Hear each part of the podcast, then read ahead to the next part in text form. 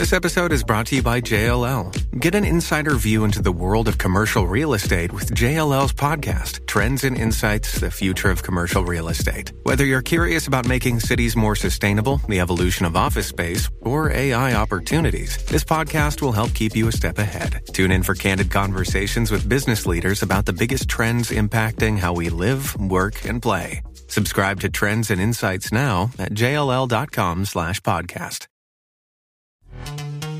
This episode is brought to you by Pepsi Wild Cherry. Pepsi Wild Cherry is bursting with delicious cherry flavor and a sweet, crisp taste that gives you more to go wild for. Getting wild may look different these days, but whether it's opting for a solo Friday binge watch or a big night out, everyone can indulge in their wild side with Pepsi Wild Cherry. Also available in Zero Sugar. So grab a Pepsi Wild Cherry and get wild.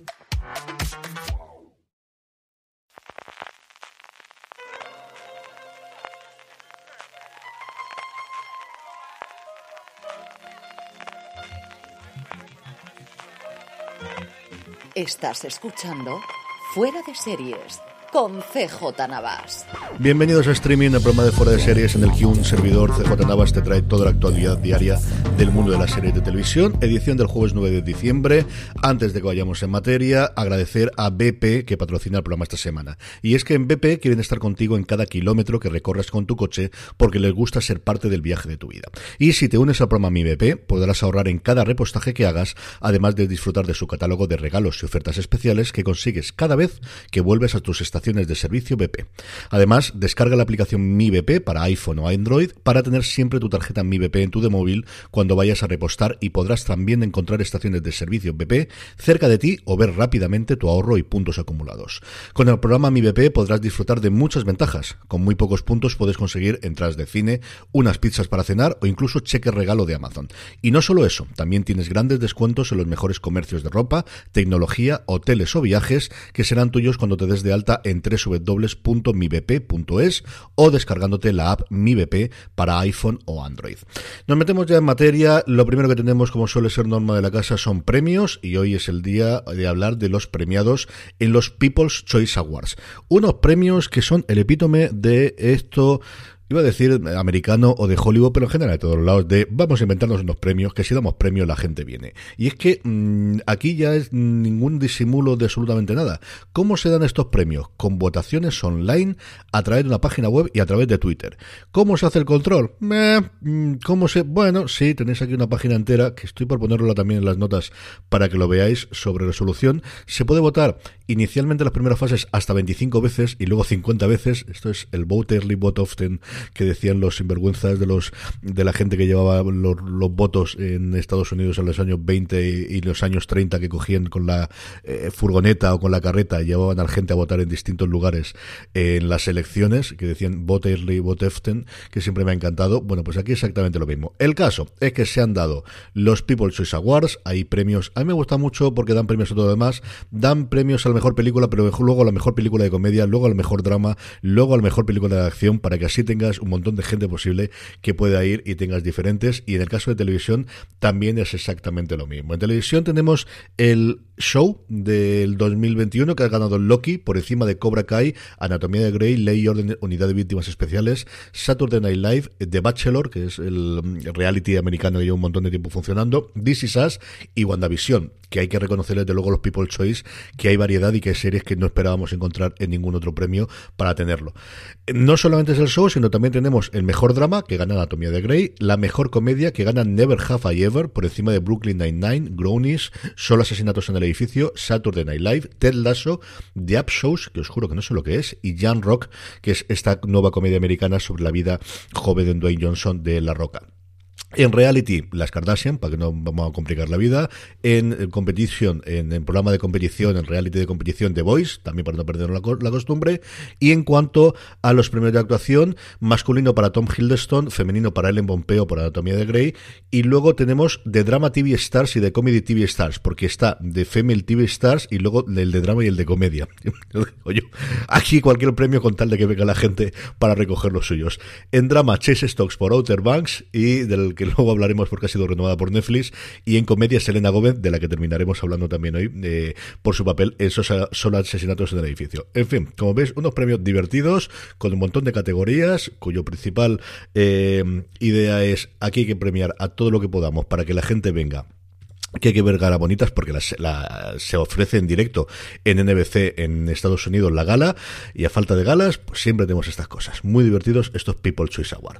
Seguimos con noticias. Eh, precuela de Walker de la nueva reinterpretación de ese Walker Texas Ranger que encabeza Jared Padalecki. Pues hay una precuela producida de forma ejecutiva por Jared Padalecki que ha encontrado aquí el segundo filón después de Supernatural. Se va a llamar Independencia. Está en este momento en, en proceso dentro de la CW esta cosas nunca sabes si la filtran los productores, si la filtran los agentes. Esta es la fecha tradicional, hasta que el mundo se fue al carajo, en la que normalmente se iban los proyectos durante las navidades las cadenas para decidir si van a hacer o no un piloto, programarlo durante primavera y finalmente en mayo decidir si se iba adelante la, eh, la serie o no. Esto todo ha cambiado evidentemente por un lado con el cambio del ciclo tradicional que teníamos de temporada de noviembre a mayo con la entrada especialmente de las plataformas y también que las propias cadenas deciden no tener temporadas de 23 episodios sino de ir a 12 o 13 episodios y combinar varias series.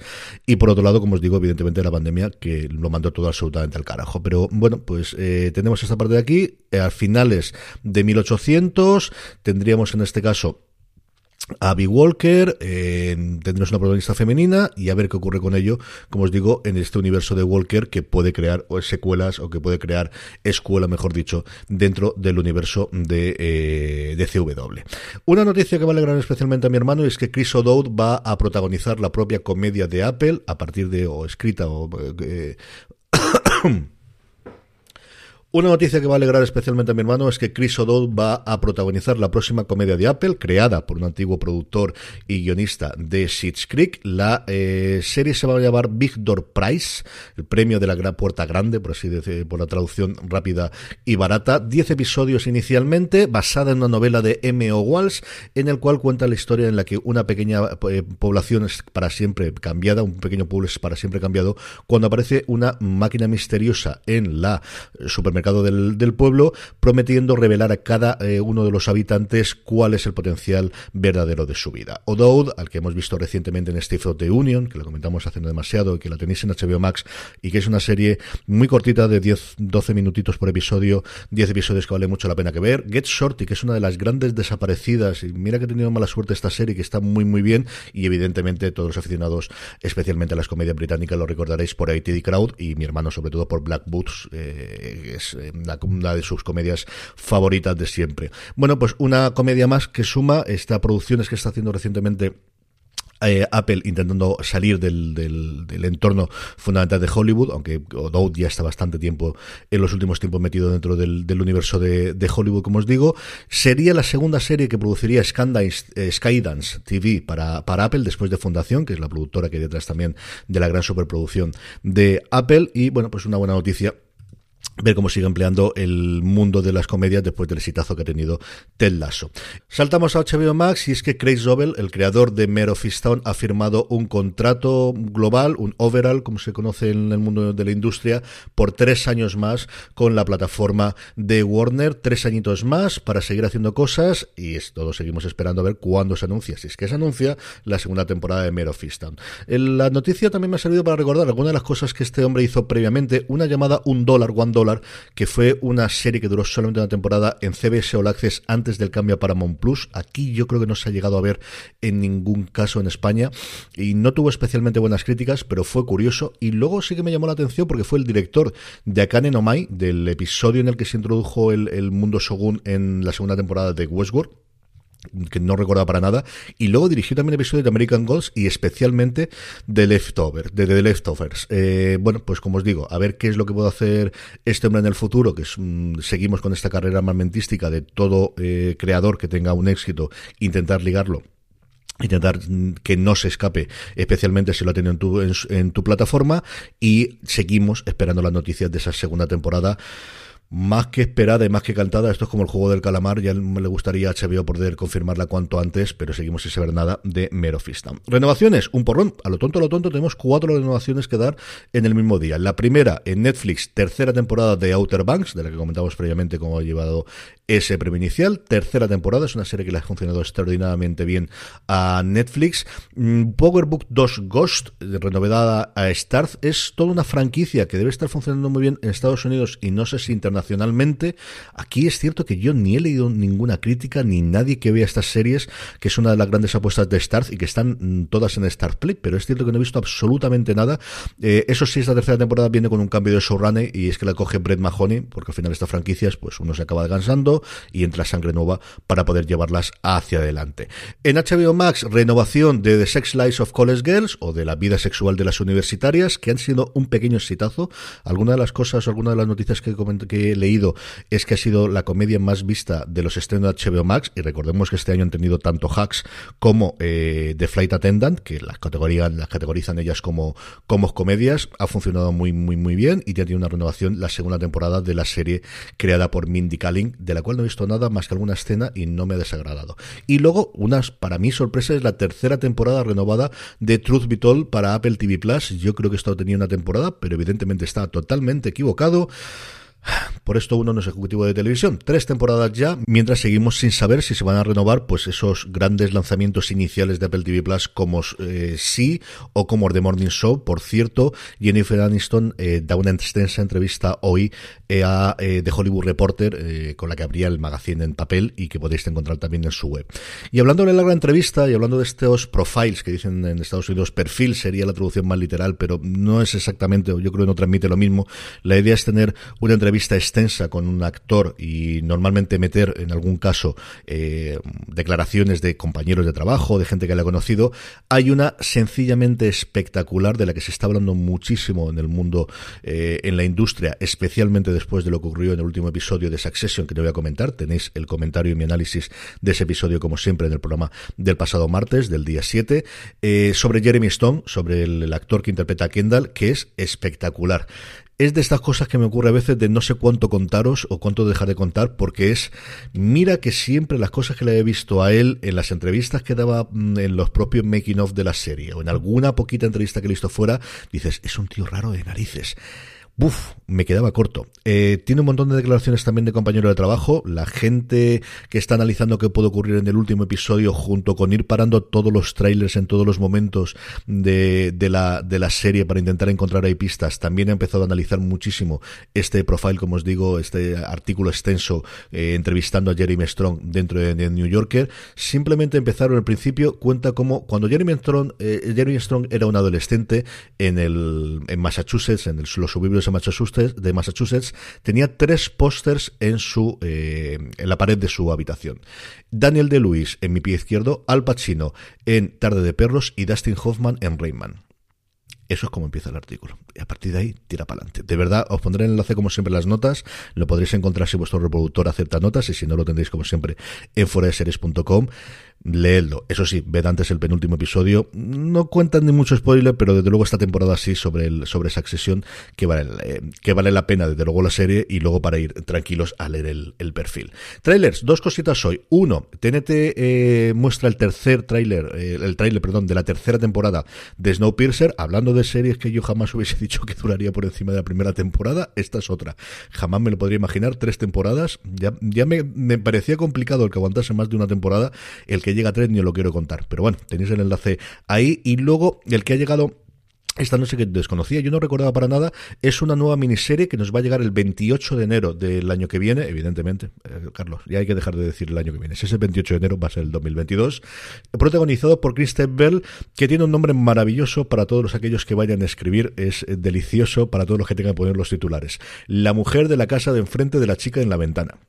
Ya os digo yo que esto va a ser la mujer de la casa o de la casa de enfrente, como mucho, porque, mm, en fin, ya dos líneas solamente para el título. ¿De qué va esto? Pues tal y como viene en la descripción de Netflix España, Ana, interpretada por Kristen Bell, está desolada y para ella todos los días son iguales. Los pasa sentada bebiendo vino y mirando la ventana, viendo cómo la vida sigue sin ella. Pero un guapo vecino, interpretado por Tom Riley, y su encantadora hija se trasladan a vivir en la casa de enfrente y Ana empieza a ver la luz al final del túnel. O al menos hasta que es testigo de un horrible asesinato o no fue eso lo que vio. La mujer de la casa de enfrente de la chica de la ventana se estrena el 28 de enero solo en Netflix. El tráiler es tremendamente dramático esta última escena en la que volvemos a tener a Kristen Bell con el puntito mordaz y el puntito divertido del que hemos disfrutado en Verónica Mars o más recientemente en The Good Place. No tiene mala pinta del todo, ni como es Kristen Bell, pues un servidor la verá sin ningún género de duda. Como también verá los estrenos que llegan para hoy, el primero y más importante desde luego es And Just Like That, la continuación de Sexo Nueva York en HBO Max, que si no recuerdo mal venía con doble episodio y si recuerdo mal, mañana lo recordaré al principio o lo corregiré en el follow-up y después la nueva temporada de NCSI sí, NCI, Los Ángeles eh, en Fox Life, eh, la decimo cuánta, Carlos, la decimo qué, la decimo tercera. Ahí estamos, que no se diga esto. Y por último, la buena noticia del día, Selena Gómez. Y es que Selena Gómez, que a mí es una tía que me cae muy bien, ¿qué queréis que os haga? A mí me conquistó alguna de las cosas que hacía y especialmente durante la cuarentena, los programitas que hizo de cocina en cuarentena con sus amigas y con sus abuelos y con chefs famosos. Hay que ver el de José Andrés y hay que ver especialmente el de Jamie Oliver. Va a producir una docuseries de True Crime, porque le ha cogido el gusto a esto, no un podcast, sino una mm, eh, docuserie en la próximo, el, el, el, servicio de streaming que va a debutar Univision dentro de nada, llamada Mi vecino, el cartel. Así que que le vaya muy bien a Selena Gómez y yo me alegro de que la gente le vaya bien y que tenga trabajo y especialmente la gente me vaya bien, como os decía, es Selena Gómez. Hasta aquí ha llegado streaming, mañana volvemos, mi agradecimiento a mi BP por patrocinar el programa esta semana y a todos los que seguís comprando a través de amazon.foradeseries.com, ya sabéis, a vosotros os cuesta lo mismo y a nosotros nos ayudáis con cualquier compra. Volvemos mañana para cerrar la semana, gracias por escucharme, gracias por estar ahí y recordad, tendré muchísimo cuidado.